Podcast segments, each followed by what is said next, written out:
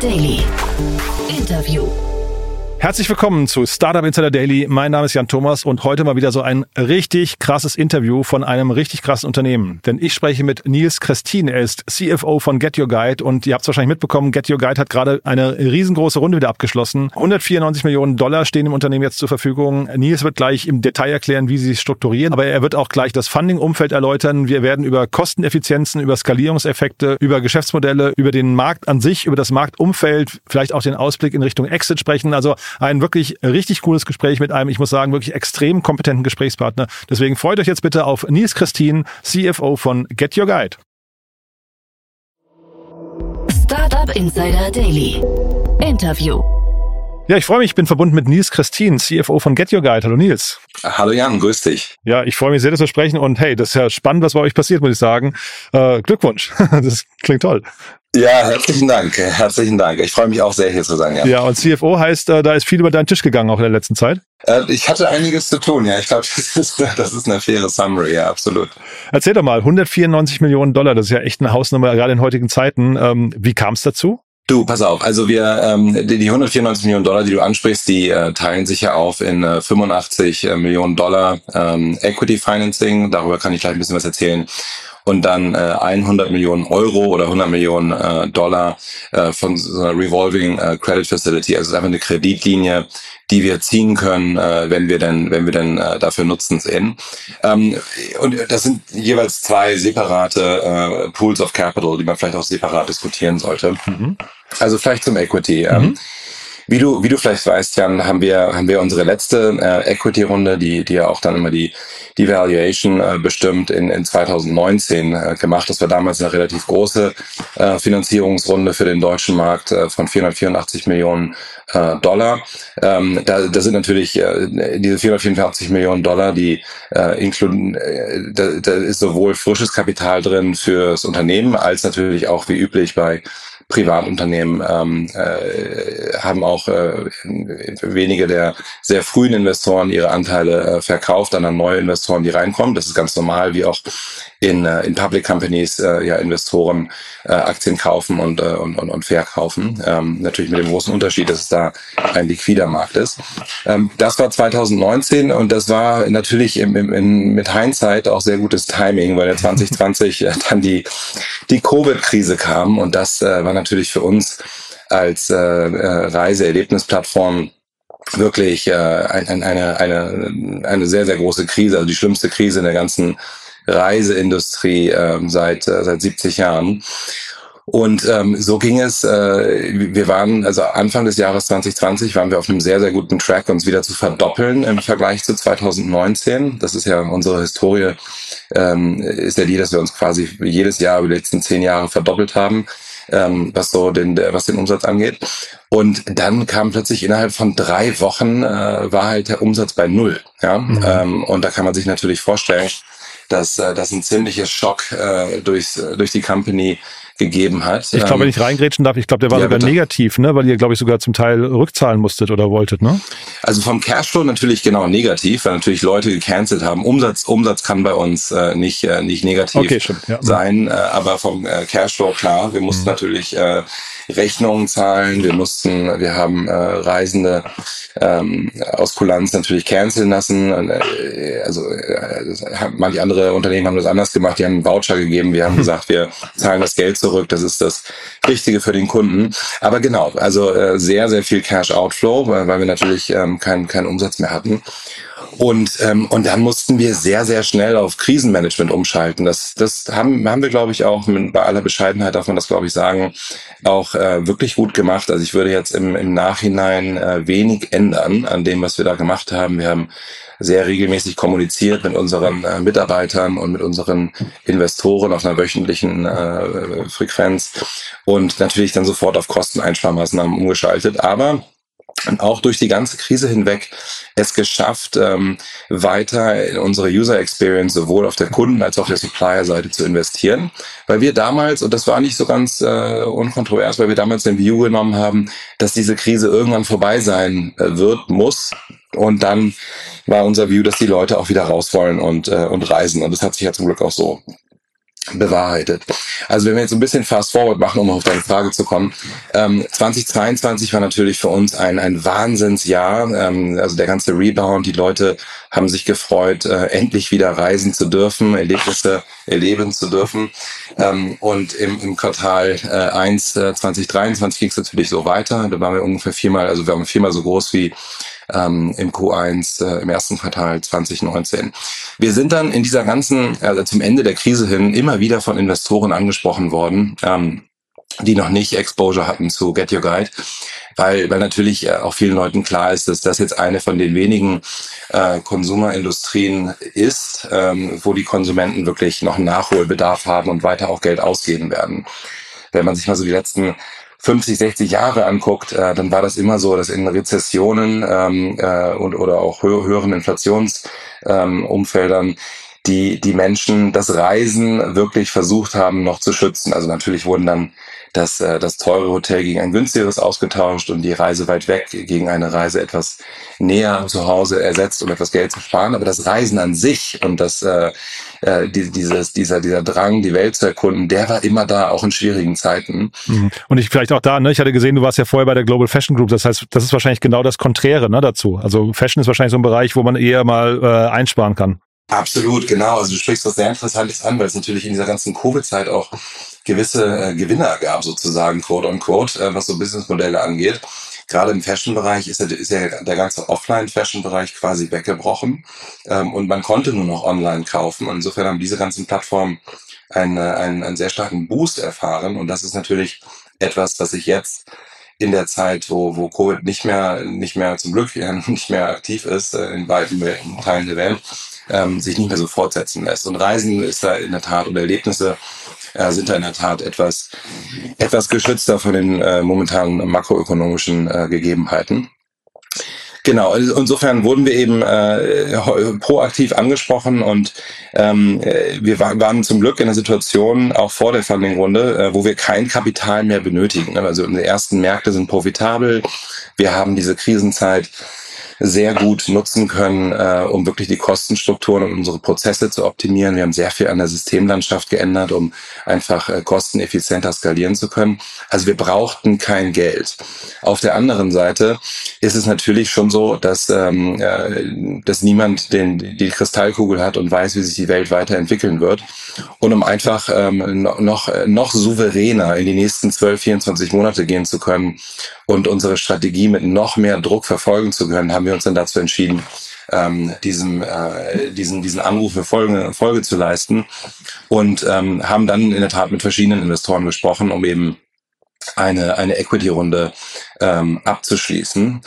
Unser Ziel dabei, und das ist, glaube ich, ganz wichtig, Jan, äh, auch für, für diejenigen, die hier, die hier dann vielleicht zuhören werden, ähm, ist, da wurde ja auch viel darüber berichtet in den letzten paar Monaten in der Presse, dass eben verschiedene ähm, Unternehmen, so Wachstumsunternehmen oder äh, Growth Companies oder Startups oder Scale-Ups oder was auch immer da so für Wörter genutzt werden, ähm, äh, Kapital eingesammelt haben von, äh, von Investoren, aber dann immer zu sehr äh, interessanten Konditionen. Also teilweise werden irgendwelche Mindestverzinsungen versprochen, ähm, und, und das ist natürlich, ähm, das ist etwas, das, das wollten wir so nicht, weil das ähm, die, die Bewertung also wirklich teilweise nicht mehr aussagekräftig macht und weil es auch die ganzen Investoren, die vorher kamen, die nicht in so einer Struktur drin sind, ähm, wirklich in, in, in, in, in eine nachteilige Situation versetzt. Also ähm, wir sind insofern sehr, sehr zufrieden mit dem Outcome. Wir haben etwas mehr äh, Equity eingesammelt, als wir äh, ursprünglich ähm, äh, vorhatten und quasi auch die, die Erlaubnis für hatten, weil natürlich alle Bestandsinvestoren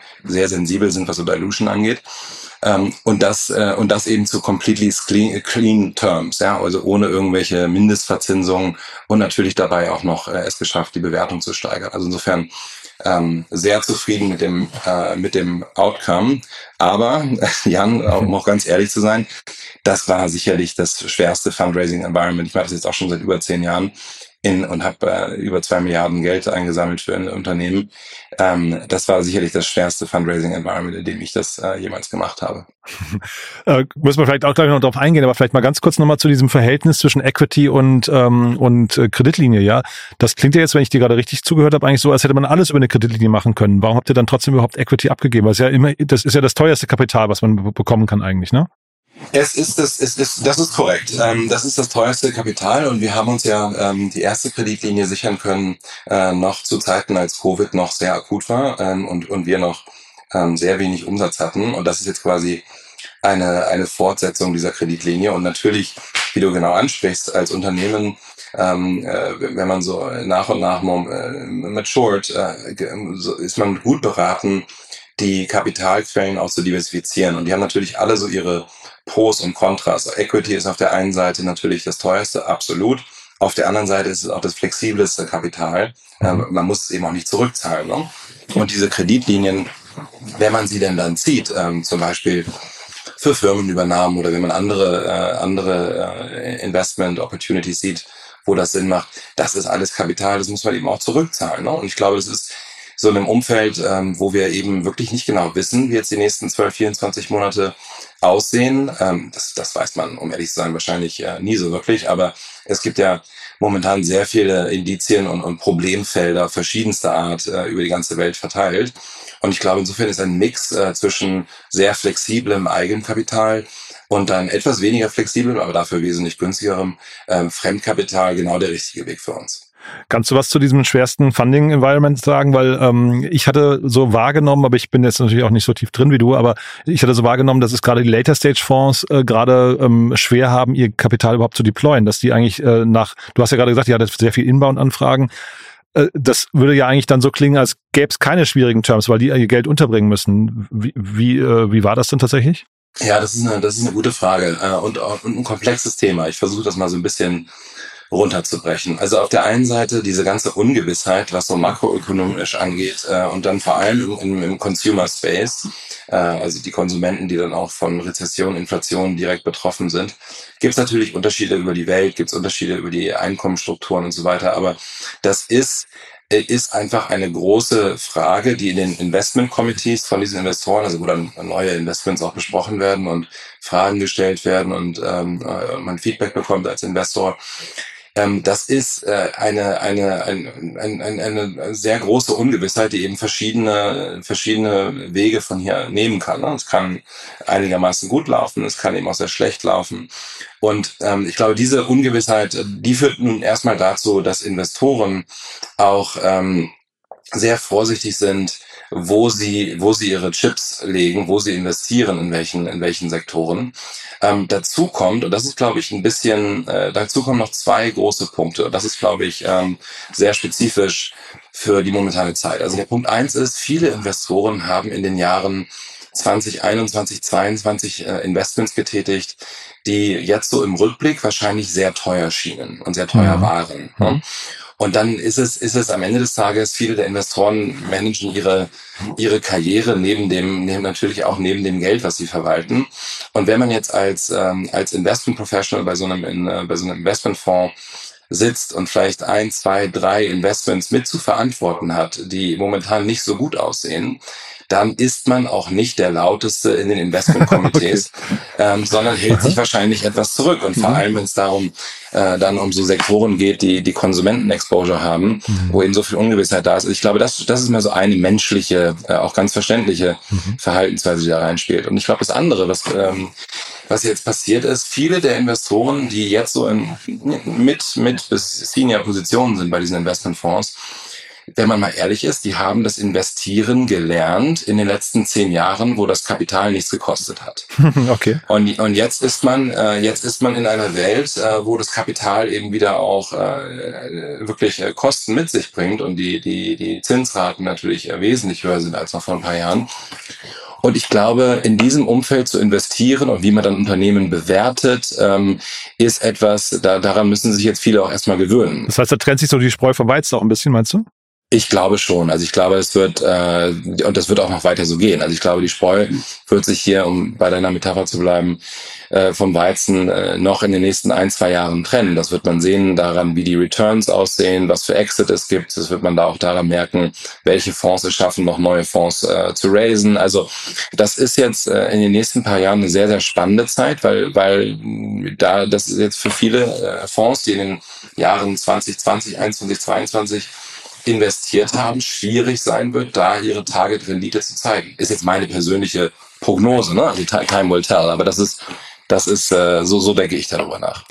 Siehst du denn, ich meine, du, du hast gerade gesagt, du hast zwei Milliarden schon irgendwie eingesammelt, das heißt, du bist wirklich, das hört man ja auch raus, ein alter Hase in dem Spiel. Siehst du, wer die da gegenüber äh, sitzt sofort? Also ähm, versteht man, sitzt da Spreu oder Weizen und weiß man, versteht der sein Handwerk oder die äh, oder, oder an welchen Parameter macht man sowas fest?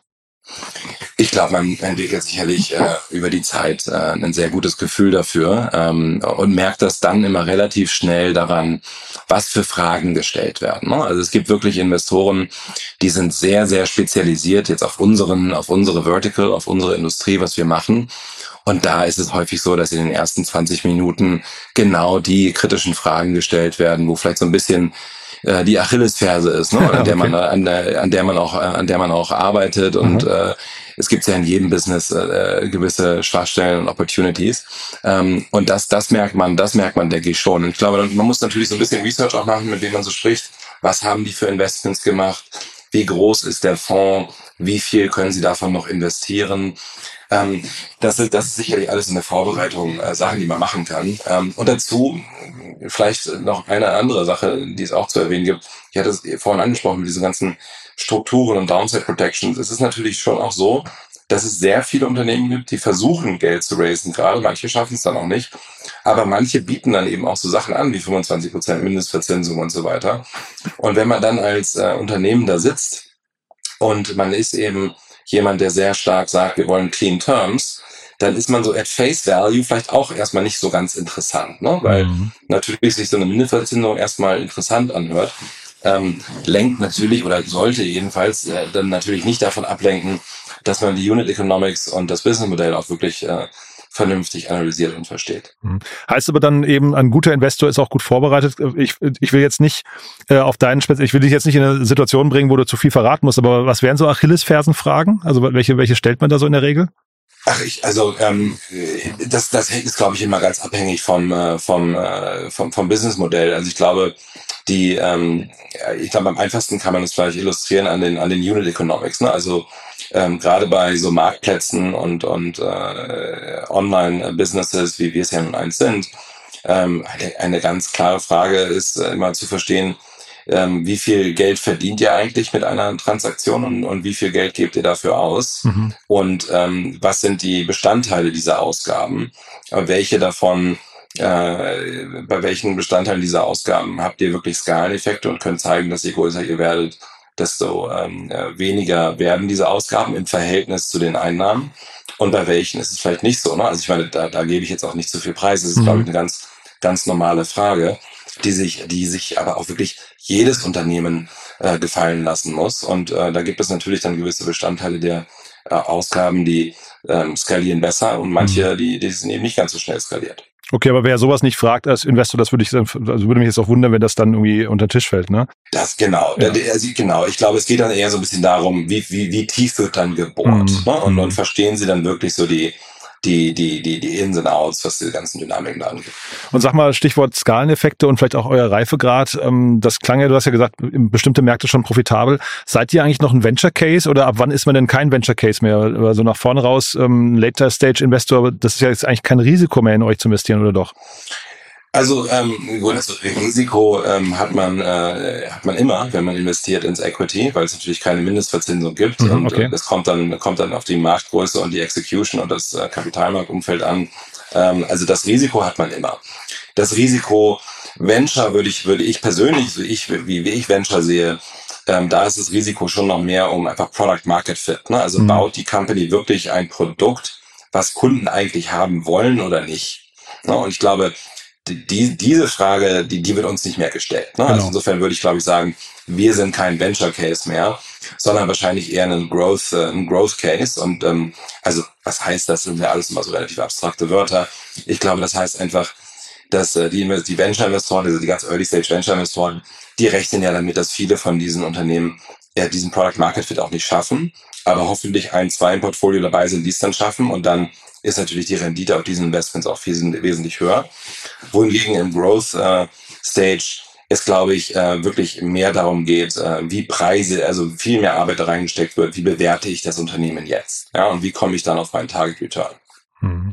Und jetzt mal unabhängig von Corona, ich meine, das ist natürlich bei euch so der, der größte Veränderungs- äh, oder der, der größte Einflussfaktor gewesen, aber so eine, so eine Equity-Story ist ja wahrscheinlich auch so ein bisschen wie so eine Zwiebel, die man immer wieder mal schält. Ne? Hat sich die jetzt bei euch sehr stark verändert und was sind so jetzt die, was ist so jetzt die, die Story nach vorne raus? Ja, das ist eine gute Frage. Also das, das Schöne ist, Jan, wir haben so ein, wir haben so ein Flywheel, das wirklich ähm, äh, de, de, de, äh, wirklich der, der, der Kern, der, den Kern unserer Strategie zusammenfasst. Und dieses Flywheel ist seit den letzten zehn Jahren konstant.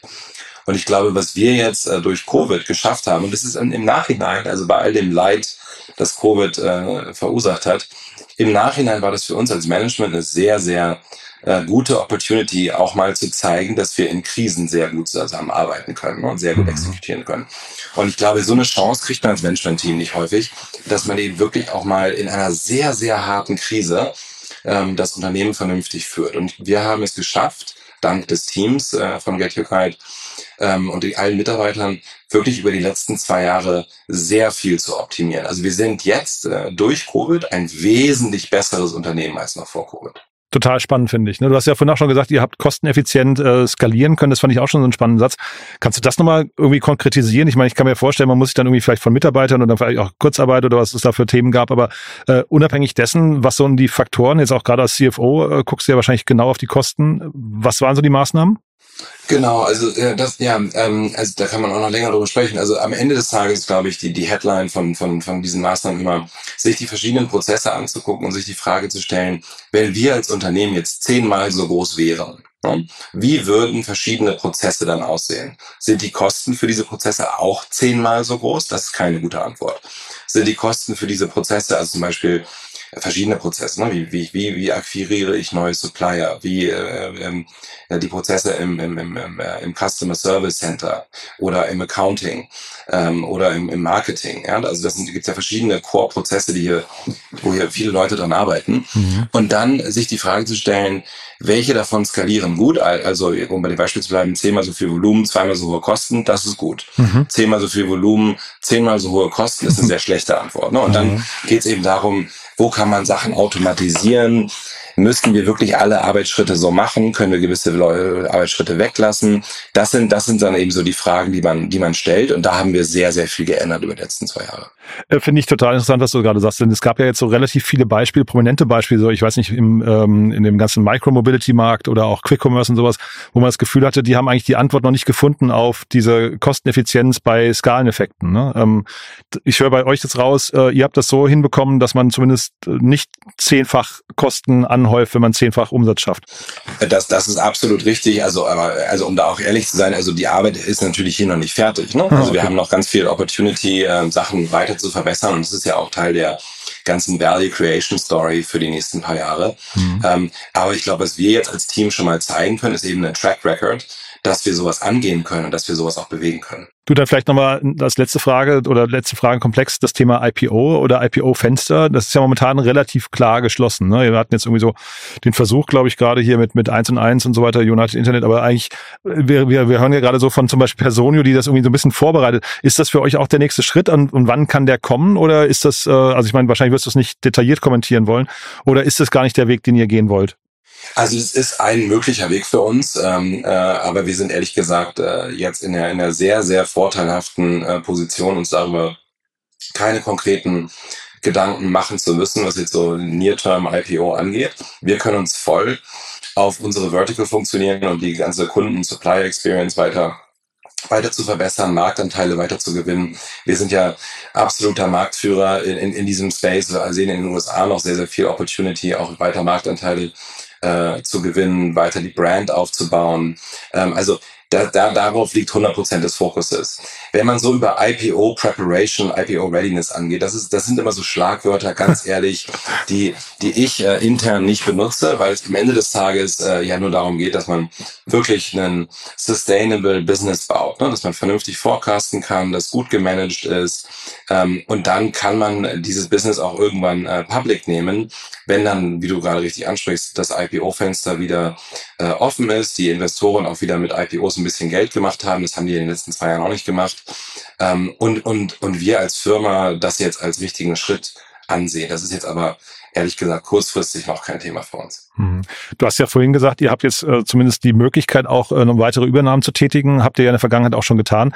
Ist denn der, die, weil du gerade sagst, äh, die Brand weiter auszubauen, ist denn die Marke Get Your Guide bis auf alle Ewigkeiten gesetzt oder braucht ihr irgendwann eigentlich eine Marke, die noch noch breiter aufgestellt ist, weil ihr vielleicht noch eine viel größere Company sein könnt mit, ich weiß nicht, ich sage jetzt mal Ferienwohnungen, nur als Beispiel.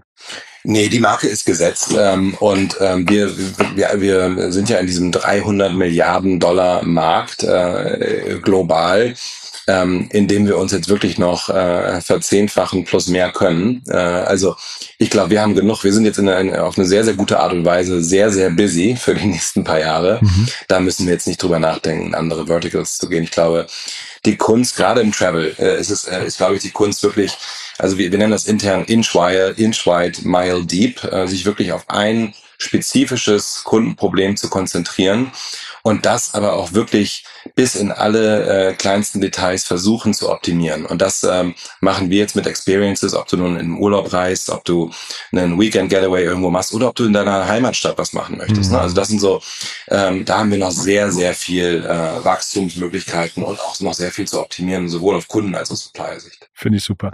Aber Ferienwohnung, äh, vielleicht nur mal die, die Frage so, äh, Airbnb haben die mal angerufen? Ist das so jemand, der inbound-mäßig sich gemeldet hat und hat gesagt, wir würden gerne investieren oder vielleicht sogar noch mehr?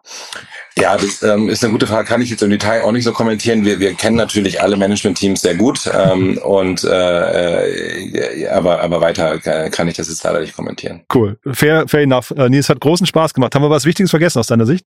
Ich, ich glaube nicht. Ja, hat mir auch sehr viel Spaß gemacht. Herzlichen Dank. Ganz lieben Dank und bis zum nächsten Mal. Ne? Genau, alles Gute. Alles Gute. Gut. Ciao. Ciao, ciao, ciao. Startup Insider Daily der tägliche Nachrichtenpodcast der deutschen Startup-Szene. Ja, das war also Nils Christine, CFO von Get Your Guide. Ich habe es euch vorher gesagt, ein echt krasses Gespräch, muss ich sagen. Also sowas könnte ich gerne öfters führen.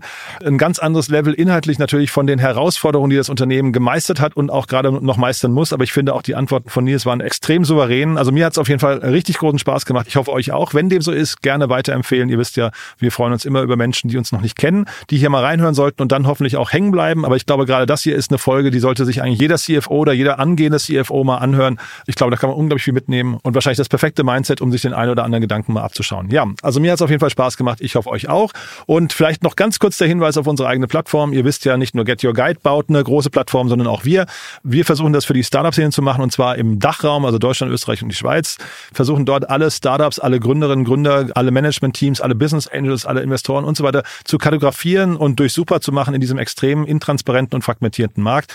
Das Ganze könnt ihr euch anschauen unter www.startupinsider.de und vielleicht habt ihr Feedback für uns, dann schreibt uns gerne über LinkedIn oder vielleicht habt ihr Anmerkungen, Kommentare, Wünsche oder Ideen, dann gerne her damit. Wir freuen uns auf jeden Fall über alles und wir freuen uns auch über eure Bewerbung, falls ihr Lust habt, da mitzubauen. So, das war's für den Moment. Danke nochmal an Nils für das tolle Interview. Euch danke fürs Zuhören. Noch einen wunderschönen Tag hoffentlich und ja, dann spätestens bis nachher oder bis morgen. Alles Gute. Ciao, ciao.